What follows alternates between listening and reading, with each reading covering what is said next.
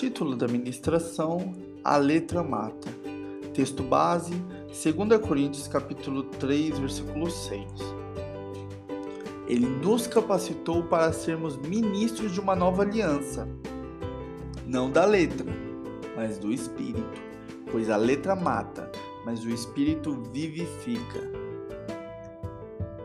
Se você é alguém que anda se aplicando nas escrituras e está tentando aprender mais sobre teologia ou algo parecido, provavelmente você deve ter escutado alguém falar para você: Ei, irmão, tome cuidado com estudar demais a Bíblia, porque a letra mata, viu? Não fique bravo, pois possivelmente esse irmão em Cristo só quer te ajudar a se manter nos caminhos do Senhor. E venhamos e convenhamos, ele não está errado, só não aplicou no lugar certo. Mas a questão é que essa frase perpetuou por várias gerações, trazendo um significado que o inimigo adora. Esse tipo de frase faz com que pessoas deixem de buscar mais a Deus e a sua palavra por medo de virarem cristãos gelados ou até mesmo algum tipo de descrente.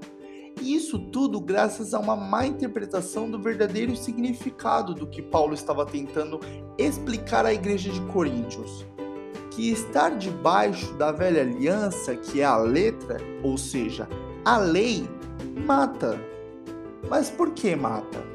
Porque ninguém consegue cumprir toda a lei de Deus de forma perfeita.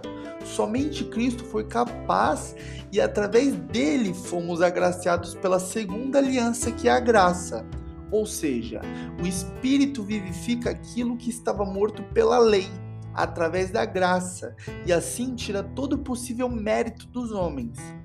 Vamos dar um exemplo para alcançar o entendimento.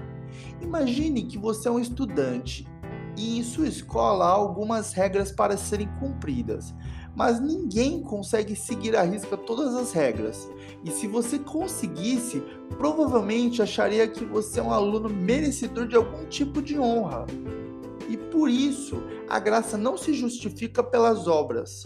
Assim como Paulo diz em Efésios capítulo 2, versículo 8 ao 9, pois vocês são salvos pela graça, por meio da fé e isso não vem de vocês, é dom de Deus, não por obras, para que ninguém se glorie.